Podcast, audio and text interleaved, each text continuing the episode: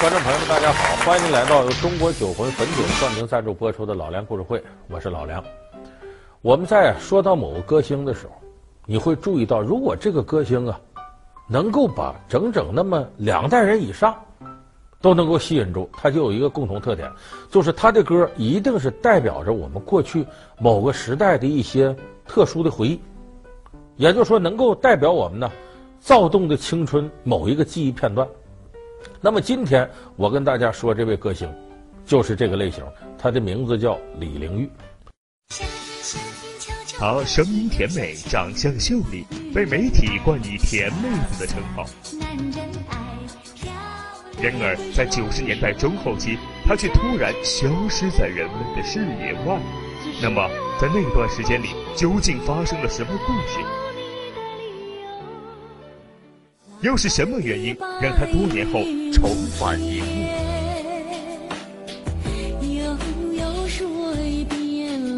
本期老梁故事会为您讲述那些年我们一起追的甜妹子李玲玉。李玲玉这三个字呢，也许对现在八零后、九零后的一些朋友啊，可能稍微陌生点，但是对于对我这个年岁以及比我大的人来说呀，这个名字是如雷贯耳。在八十年代中后期，李玲玉是什么盛况，火到什么程度呢？我跟你说，就到这个卖磁带的柜台，那会儿没有什么呃 CD，还没这个 MP3，这都没有，就是双卡录音机听那磁带。卖磁带那个地方，你看着前边，李玲玉精选歌曲，甜妹子李玲玉，甜中甜，甜甜甜，甜上甜，全是她的。那会儿李玲玉有名的甜妹子，她当时有些歌，现在你一听能听得你骨软筋酥的。哎，你像什么那个夏天夏天悄悄过去，留下小秘密，你一言你一语都叫我回忆，这叫粉红的回忆。你听着粉红的回忆就那么诱人。夏天夏天悄悄过去，留下小秘密，压心底压心底不能告诉你，晚风吹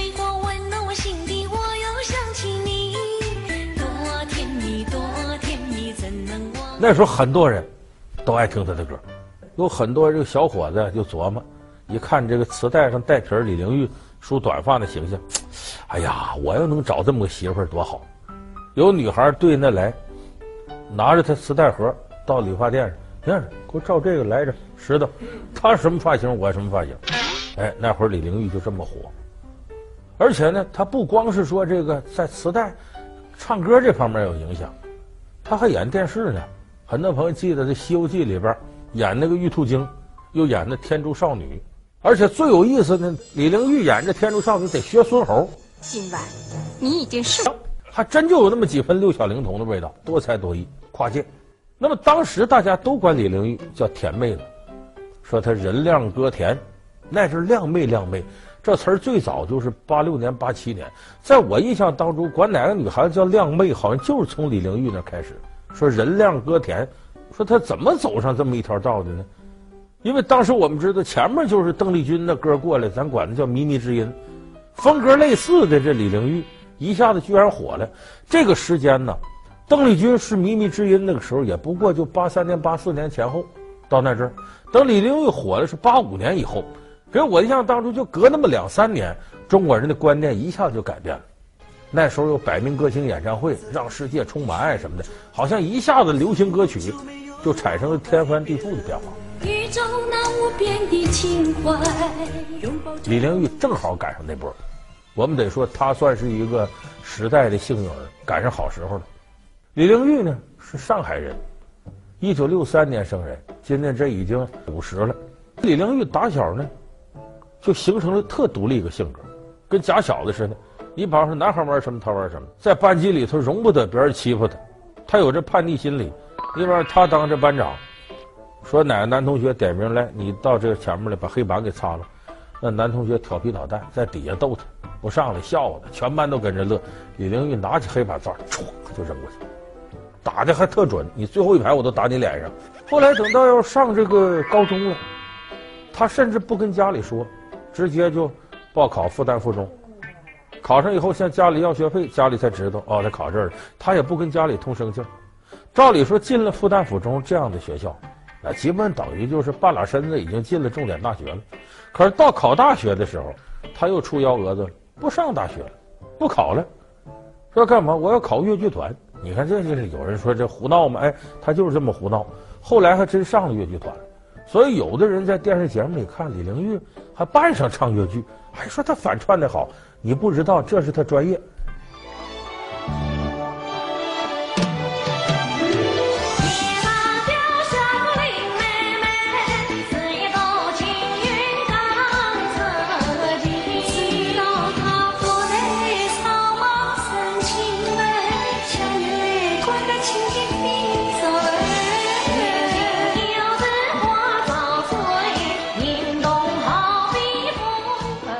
怎么上的越剧团呢？说上海那越剧之乡啊，过去一评越剧皇后都在上海。他不是，他学越剧在北京学的。你要到北京想考文艺团队，那阵什么八一电影制片厂了、总政歌舞团了，都不错的单位。可是李玲玉没报这些，偏偏报了北京有个红旗越剧团。这个越剧团在我的印象当中想，有这么一点印象，老早就黄了。他李玲玉那阵儿他没黄呢，他报这个越剧团。结果报越剧团呢，老师一看他，你你报什么？报越剧团？再看看他这个高中毕业了，回去吧。为啥？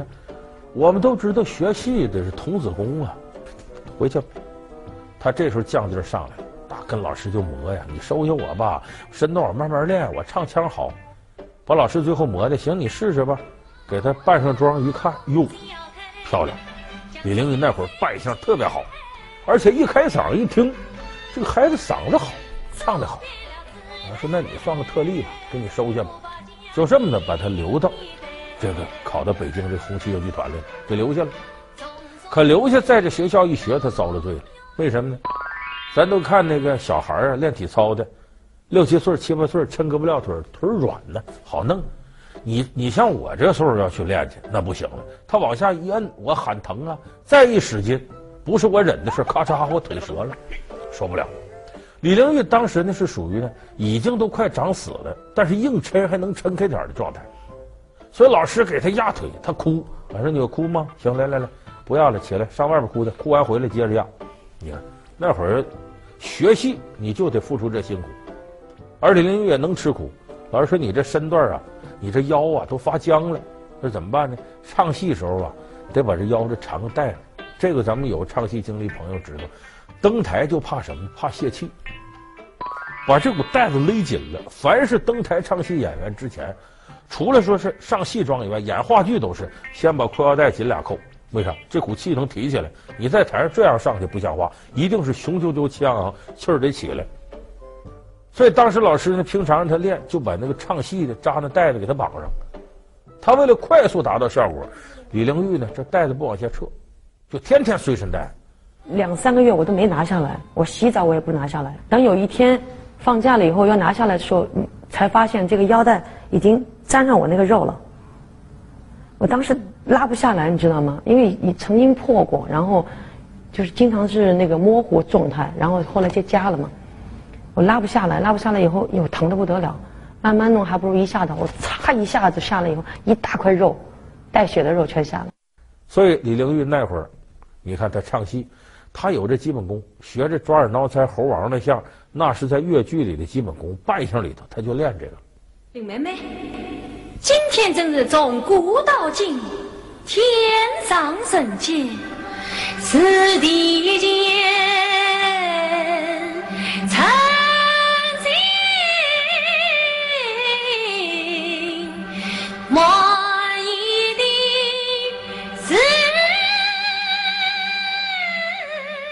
学的倒不错，也很快能成台柱了，但好景不长。我前面说这越剧团呢，它不是北方的玩意儿，北方人很少有愿意听它的。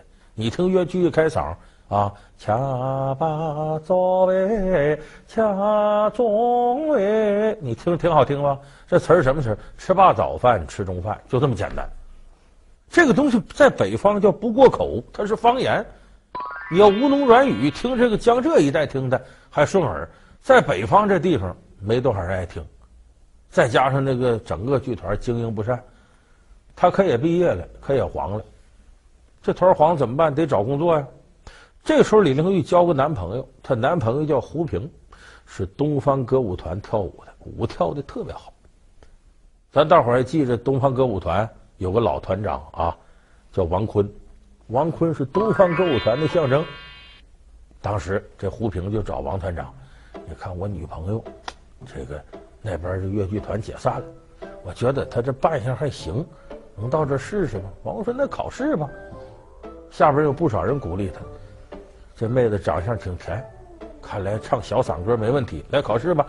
到东方歌舞团考试，结果一考试坏了，底下考官都是大腕儿啊，王坤、李谷一都这个，李玲玉哪见过这么些腕儿啊？一激动，一唱调门起错了，唱劈了，没考过去。这怎么办？就这么一次考试机会，她男朋友胡平绞尽脑汁想了半天呢。哎，最近我们东方歌舞团呢，举办了一堂晚会，招待外宾。不行，他过来演个戏什么的，来引起团长注意，能把他留下。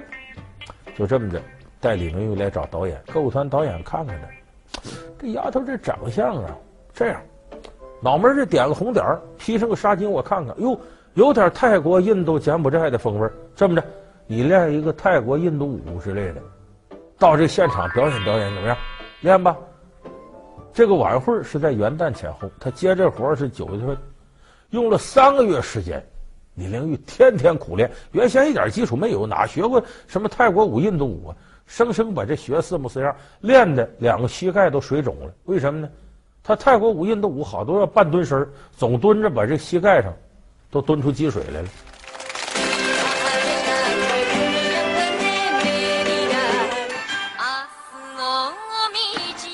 就这么着上来这个晚会了，一上晚会他演了三个节目，哎呦，底下外宾叫好好。这王坤一看这孩子真不错，再一听唱真挺好，留下吧，就这么把他留下了。所以你看那个《天竺收玉兔》里边，他唱的有印度风格的那个诗歌，我记得叫“是谁送你来到我”，那不是他现练，人家李玲玉原先就有这个基础。感谢您回到由中国酒魂汾酒冠名赞助播出的《老梁故事会》。所以这李玲玉留到东方歌舞团了。李玲玉这个嗓子当时很独特。因为在东方歌舞团这么传统的这个歌舞团里边呢，很少有唱通俗的。那个时候，东方歌舞团唱通俗的，在我印象当中还有个程方圆唱通俗。那会儿通俗歌曲啊，刚开始有的时候都什么程度呢？比方说，你这块儿请你你们东方歌舞团演员来唱歌，一上台都是大长裙穿着，底下人就没兴趣了，又老一套。李玲玉一开嗓，人一听好，当时东方歌舞团呢给他录了一盘带。叫《东方新秀》李玲玉，那个带子一下子就吸引了很多音乐人的注意。哎，他这个嗓子很独特，因为当时呢，已经有人发现了这么一条发财的捷径，就是呢，你不台湾歌星由于政治原因不能到大陆来唱吗？你的好歌我们爱听啊，通俗歌曲爱听啊，我们用我们的歌手模仿你，说白了这就盗版。但是那会儿不讲这版权意识，我记得当时那英。模仿苏芮，出了一盘带，怕人认出来，那一个墨镜啊，能把那英整张脸都遮上，然后底下写苏芮嘛，芮字不，草字头搁这么一个内字嘛，怕人看出来告，改成苏饼，我想想都可以。后来就我再见那英，我说你记不记得当初你模仿苏饼？那说别提了，我再回头听我唱真难听。你看那时候他就想着模仿嘛。当时李玲玉有人就给他定位，这么甜的嗓音。模仿那边的歌肯定好听，模仿谁呢？韩宝仪，韩宝仪经典的歌就我说《粉红的回忆》，还有一个女人爱潇洒，男人爱漂亮，你潇洒我漂亮那歌，就这么着，李玲玉呢出了一盘模仿韩宝仪的。蛋，哎呦，这盘蛋是大卖。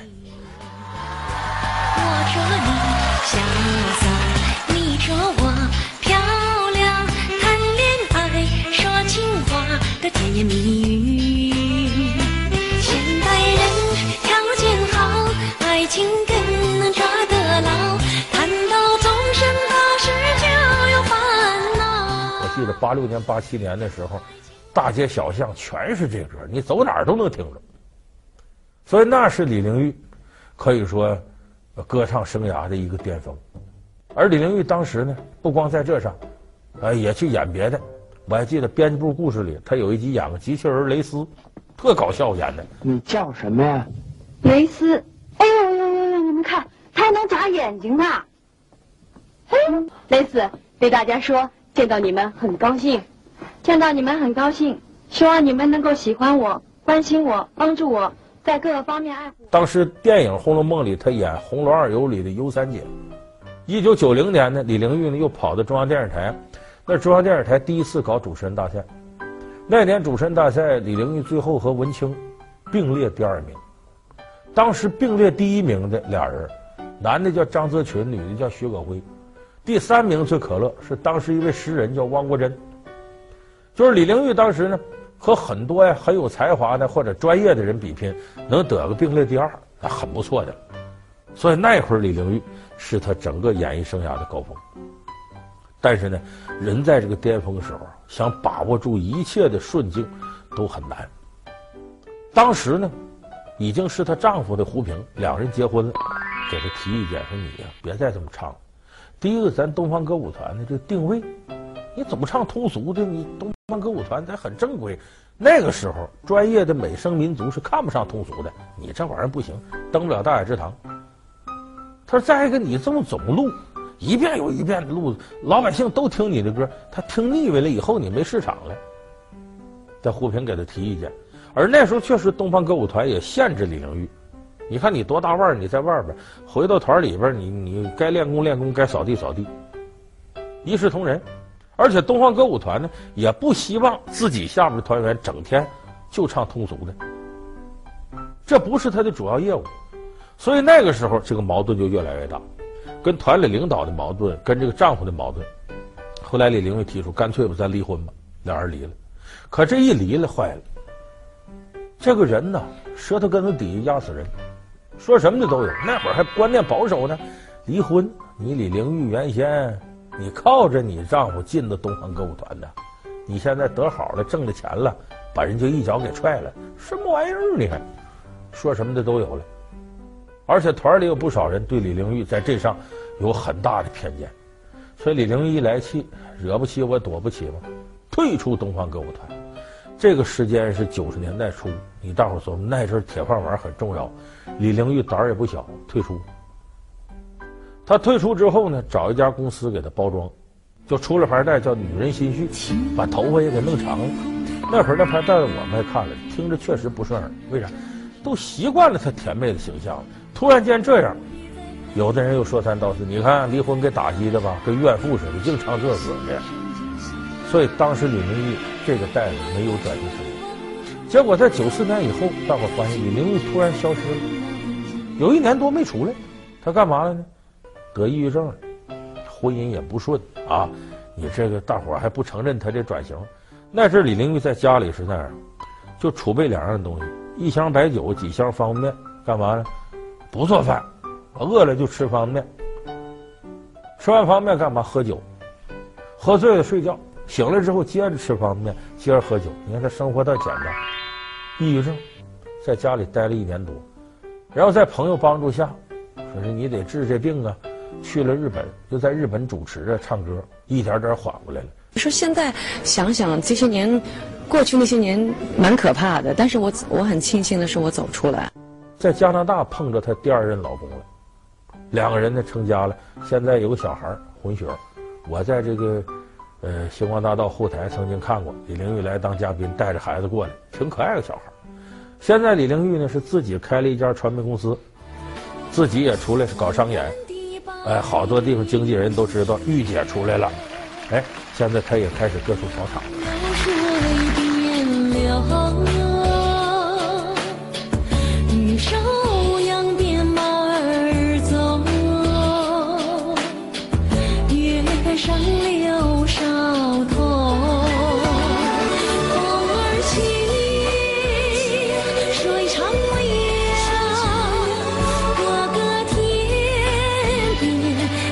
有那么一次，在这个录节目的后台跟李玲玉碰着了，我就跟他说：“我说这个，原先你可翻了太多的歌了，我们不少都听你那歌。我跟李玲玉探讨，我说有这么歌，我不知道你记不记着？我给他唱两句。我那叫送给你真心的祝福，不论将来你在何处，过去我们同甘有共苦，今后又要各奔前途。我这歌你还记不记着了？玲玉都想半天，好像我唱过，他都不记着了。但那是这歌对我们用处大大的。这歌是说同学之间互相鼓励，但你要唱感情这歌，人女孩可能不高兴。咱从同学的友谊说起，先叫姐，后叫妹儿，叫来叫去叫媳妇，一点点往上靠。哎，那会儿他就走这种小暧昧路线，所以他当时这样的歌特别受学生欢迎，受我们欢迎。我在跟李玲玉唱这些，李玲玉说：“哎，好像好像有。”我给他讲那时候我们怎么用这歌，我们什么心态，把他听得哈哈大笑。确实是对这样的歌星来说，对于我们来讲，对他的人感兴趣，更多是因为我们对他的歌感兴趣。因为他的歌流行的时候，恰恰是我们处在青春的懵懂时代，在他的歌里就寄托着我们那个时候对某种感情的一些印象和想法。所以今天我们重提李玲玉的时候，我相信电视机前有不少观众朋友会想起那个时代，你在那个特殊的青春岁月里都经历过哪些事儿？所以我们说，我们关注的其实不是歌星，而是怀旧，关注着我们曾经逝去的青春。